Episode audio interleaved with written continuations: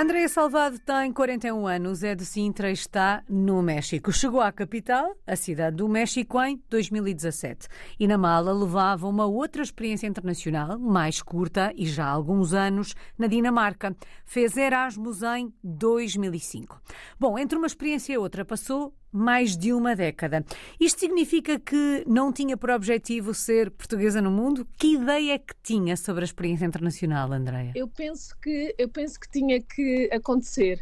Uh, eu desde desde miúda que tenho muita vontade de explorar o mundo, não é? Que tinha muita vontade, mas mas a experiência aconteceu por si. Mas não veio da Dinamarca com essa vontade reforçada? O que é que fez com que demorasse tanto tempo, entre aspas, uh, entre uma experiência e outra. Porque muitas das histórias que vamos aqui ouvindo é que normalmente vocês vêm do Erasmus cheios de vontade de ter outra experiência internacional. E no seu caso, não quer dizer que a experiência não existisse, mas a verdade é que demorou muito tempo. É verdade, sim. Demorou, mas foi, foi o próprio rumo da vida. Foi foi chegar da, da Dinamarca a Lisboa e ter a minha primeira experiência profissional uhum. em Lisboa, depois de ter completado a universidade, e por isso foi a própria vida a tomar o seu rumo, não é? Por isso é que demorou. E depois, entretanto, em 2016, o meu marido recebe uma proposta então para vir para o México e tudo começou assim, não é? O que é que lhe passou pela cabeça nessa altura, quando percebe que existe essa proposta, que é a oportunidade de escrever um novo capítulo da sua história fora do uhum. nosso país, mas a seta aponta México. O que é que passa pela cabeça na altura? na altura é um misto de emoções, não é? Porque nós temos uma filha e na altura ela tinha um ano e meio, mais ou menos, exatamente. E então, na altura, é um misto entre deixar a família e deixar tudo o que construímos, não é? Para iniciar um projeto do outro lado do uh, oceano. Ou seja, inicialmente não foi uma decisão fácil, embora dentro de mim eu tive logo aquela, aquela vontade de sim, não é? Uhum. Vamos. E na altura, quando foram, um, e este é um projeto em família, uma mudança em família, em 2017 já levava na mala a ideia de que em 2023 ainda estariam por aí?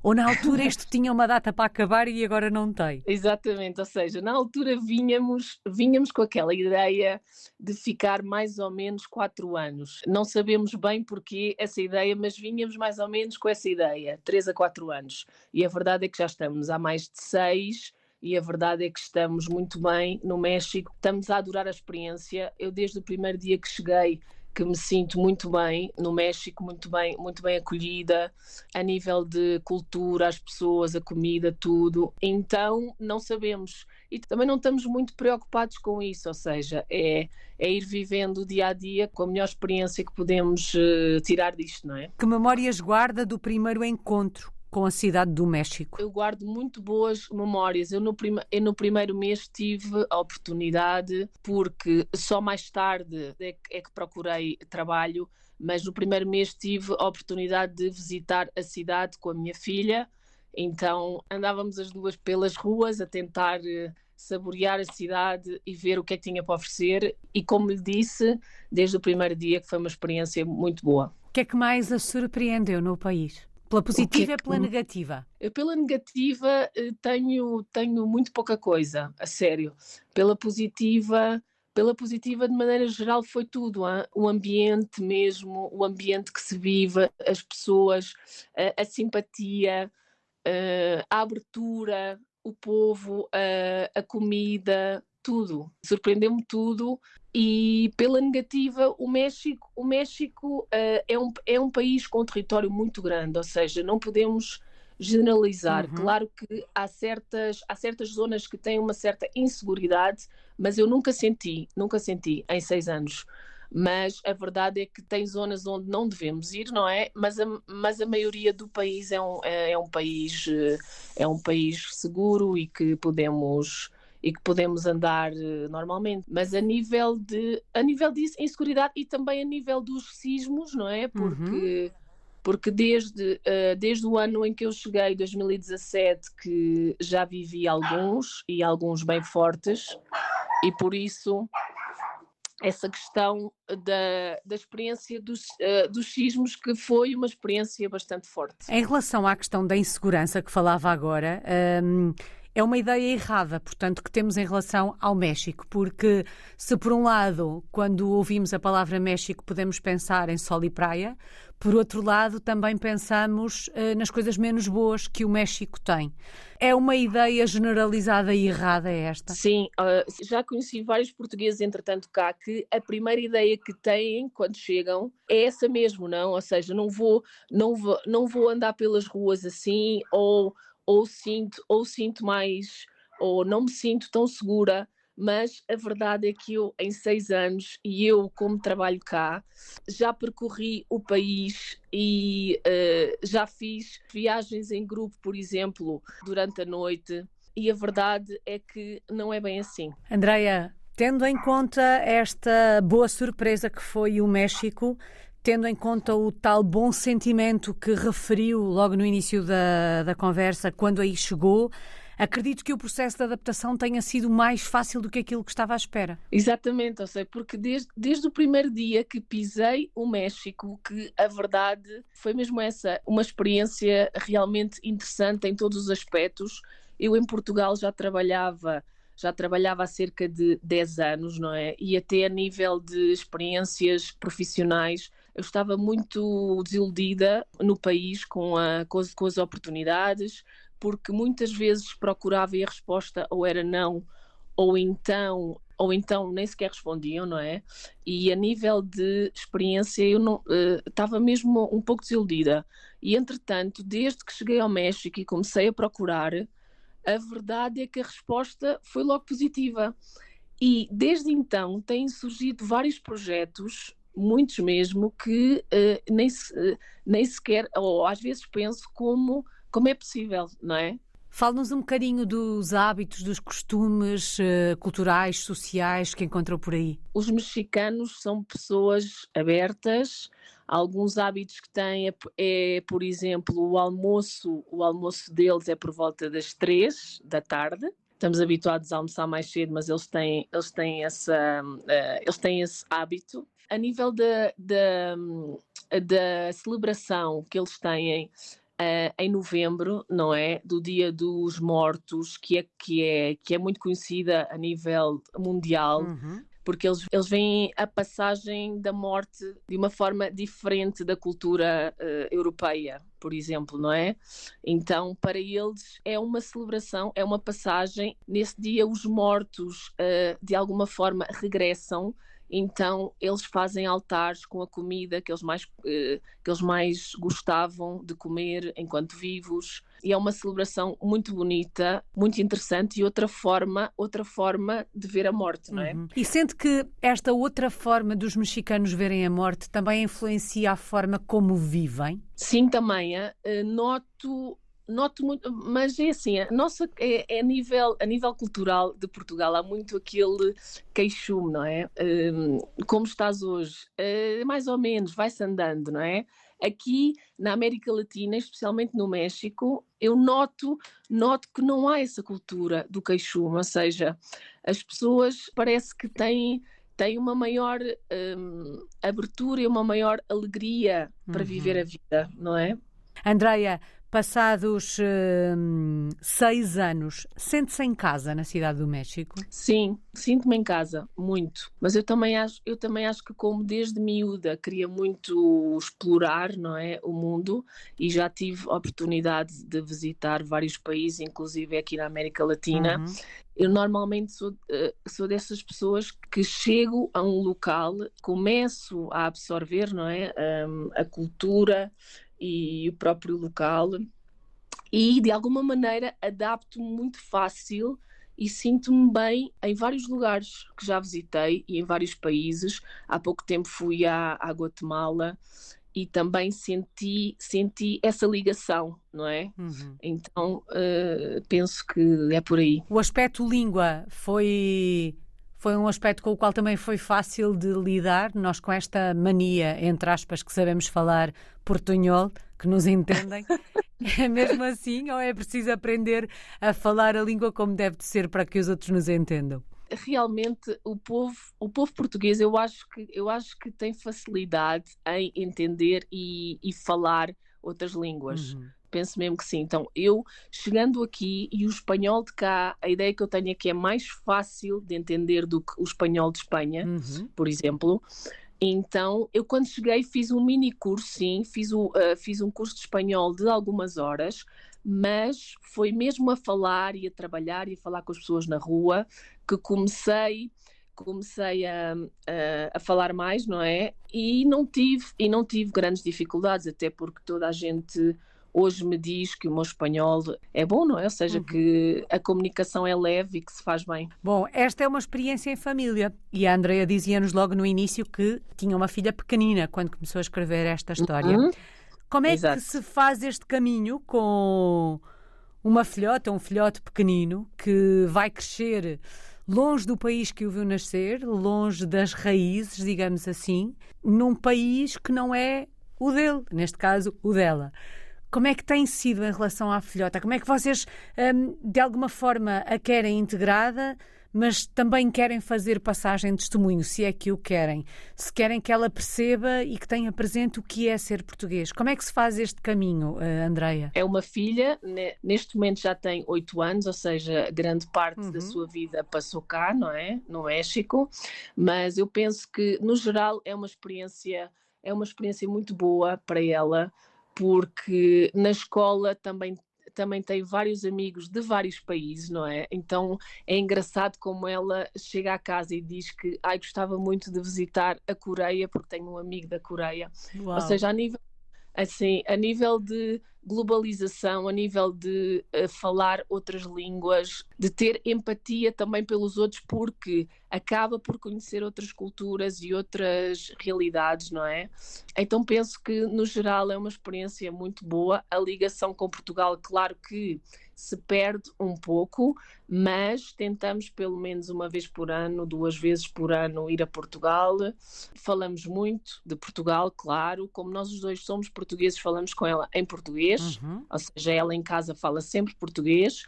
Temos muitos amigos brasileiros na cidade do México, o que também permite, não é, continuar a falar o português e a ligação, claro, não é, porque continuamos a, a fazer os pratos portugueses, o bacalhau, e falamos-lhe muito do país e ela, e ela tem uma ligação muito forte, até pelos avós, não é? Uhum. E por toda a ligação que há com, eh, com Portugal, claro. André, em termos profissionais, eh, o que é que faz aí na cidade do México? A minha formação base, eu sou engenheira do ambiente e sou uh, auditora, ou seja, eu vou a várias empresas de qualquer indústria ou serviço e faço auditorias a nível de ambiente ou qualidade ou segurança no trabalho. Basicamente são normas internacionais que as empresas querem implementar e depois eu, como auditora, vou validar e, e, confirmar que a norma está implementada, não é? E basicamente, como falo espanhol e como também tenho facilidade com o inglês, já tive a oportunidade de trabalhar com empresas dos Estados Unidos, do México e de toda a América Latina. E para mim é uma experiência assim fora de série. Se fôssemos visitar a cidade do México, e estamos a falar de uma cidade gigantesca que tem gigantesca. quase tanta população como o nosso país. É isso Exatamente. Dois ou três Exatamente. sítios que tínhamos mesmo que conhecer na cidade do México. O primeiro é a Casa Azul da Frida Kahlo, não é? Porque a Frida Kahlo é uma grande, uma grande referência uh, mexicana, não é? Então o museu da Frida Kahlo, claro, todo o centro histórico do Zócalo, uh, todo o centro histórico é muito interessante e a cidade do México é das cidades do mundo com mais museus por metro quadrado. Então, eu penso que, por exemplo, o Museu de Antropologia também é, é uma referência uhum. na cidade. É muito interessante conhecer uh, a cultura, a cultura do, do México. Então, entre museus, por exemplo, o Parque Chapultepec, que é um parque muito verde, a cidade do México tem vários espaços verdes, então entre museus e parques. E também zonas, zonas muito interessantes como uh, os bairros de Roma e Condessa, onde tem restaurantes internacionais e onde tem uma vida uma vida muito interessante que conhecer. Ficam aqui essas sugestões. Mas falava agora de restaurantes internacionais, mas eu ia perguntar por gastronomia mexicana. O que é que temos mesmo que provar se formos até ao México? no México tem mesmo que provar os tacos, não é? Claro. Ou seja, eles têm, eles têm tacos de tudo, tacos de carne, tacos de peixe, tacos de camarão, mas os mais, os mais conhecidos são os tacos pastor, que é tacos de carne, vá, e têm mesmo que, que provar isso, mas depois, mas depois toda, toda a gastronomia que eles têm é mesmo muito interessante. Tem vários pratos, tem também o famoso guacamole, não é? Tem carnitas, tem carne assada, tem enchiladas, é uma panóplia e a gastronomia deles é mesmo muito conhecida a nível mundial, mas penso que os tacos é assim aquilo mais o que devem mesmo provar. Pelo menos fico com a ideia que não se passará fome se se for não. até ao México. Andréia, qual é que tem sido a maior aprendizagem destes últimos uh, seis anos? Eu penso que a maior aprendizagem foi mesmo sair da minha zona de conforto, não é? De Portugal e basicamente ajudou-me a crescer, ajudou-me a ser uma pessoa mais forte, a enfrentar várias coisas e penso que isso uh, se deveu a isso mesmo, sair da nossa zona de conforto por vezes é mesmo muito interessante uhum. e pensar pensar em tudo o que há, não é? Para lá disso porque nunca, nunca pensei que fosse uma experiência tão interessante como está a ser. E então só tiro, só tiro coisas positivas disto. E em relação ao futuro? A ideia inicial eram quatro anos, já lá vão, na verdade já lá vão seis. Uhum. Quantos mais? Mais seis aí pelo México? nós, nós temos mesmo esta ideia de viver o dia a dia, até porque o meu marido trabalha também numa empresa portuguesa, mas é com projetos de construção, não é? Uhum. Então, nós temos muito esta ideia de ir vivendo dia a dia, mês com mês, uh, ano com ano e ver o que dá, não é? Ou seja, porque também, também quando fazemos muitos planos na vida, as coisas por vezes não vão nesse sentido. Então, o que eu aprendi também desta experiência foi abrir-nos um pouco aos planos que a vida tem, não é? Uhum. Para nós. Aliás, então, costuma-se dizer, não faças planos eh, para a vida, não vais estragar os planos que a vida já fez para ti, não é? Exatamente. Ou seja, como é que em Portugal, que eu queria sempre basicamente controlar controlar tudo, não é? Ou tentar tentar seguir os planos que eu tinha na minha cabeça, mas realmente com a oportunidade do México a aparecer e tudo o que eu vivi, entendi mesmo isso, que a vida pode mesmo ter planos uhum. para ti, não é? Então, basicamente não temos, ou seja, uh, gostaríamos de voltar, eu pessoalmente sim, daqui a uns anos vejo-me a regressar a Portugal, porque sim, porque me vejo, porque, porque tenho os meus pais, porque, porque a família toda está lá, não é? Mas não temos aquela ideia fixa de vamos ficar mais dois ou três uhum. anos, ou quatro anos, ou cinco anos. Não temos. Por enquanto é por aí que vão continuar a escrever esta vossa história de portugueses no mundo, que acredito que tenha muitas páginas escritas com a palavra saudade. De que é que se sente mais falta do nosso país quando se está tão longe? Ah, sim, claro, então sentimos falta de tudo, basicamente, não é? Da família, claro, em primeiro lugar, da família, mas dos próprios dos próprios sítios, né? Eu sou de Sintra, claro, mas mas tenho muitas saudades de Sintra, de Lisboa. Também tenho uma ligação forte uh, à, à, zona sul do país. Então, basicamente é isso: é saudades das pessoas, uhum. da comida, da comida e de vários locais, não é? Andréia, só falta uma palavra. Que palavra escolhe para resumir a sua história de portuguesa no mundo? Coragem. Sim, coragem, porque é preciso, é preciso alguma coragem para largar tudo e atravessar, atravessar um oceano e começar uma história do outro lado, do oceano, claro, mas também o meu bisavô nos anos 20, também posso contar isto.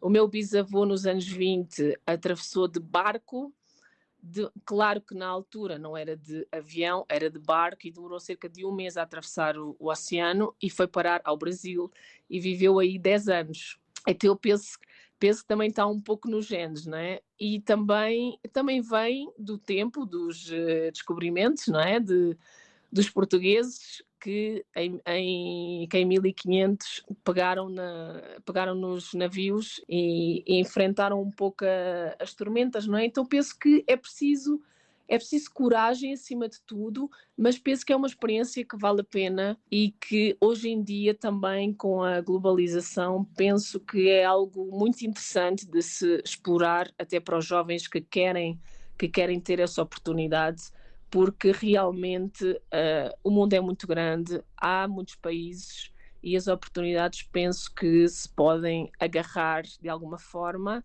e ter uma experiência fora da nossa zona de conforto é sempre muito interessante para crescermos, não é? E que não falta coragem nos dias que estão para chegar. Muito obrigada, Andreia Salvado está na cidade do México, no México, é uma portuguesa no mundo desde 2005.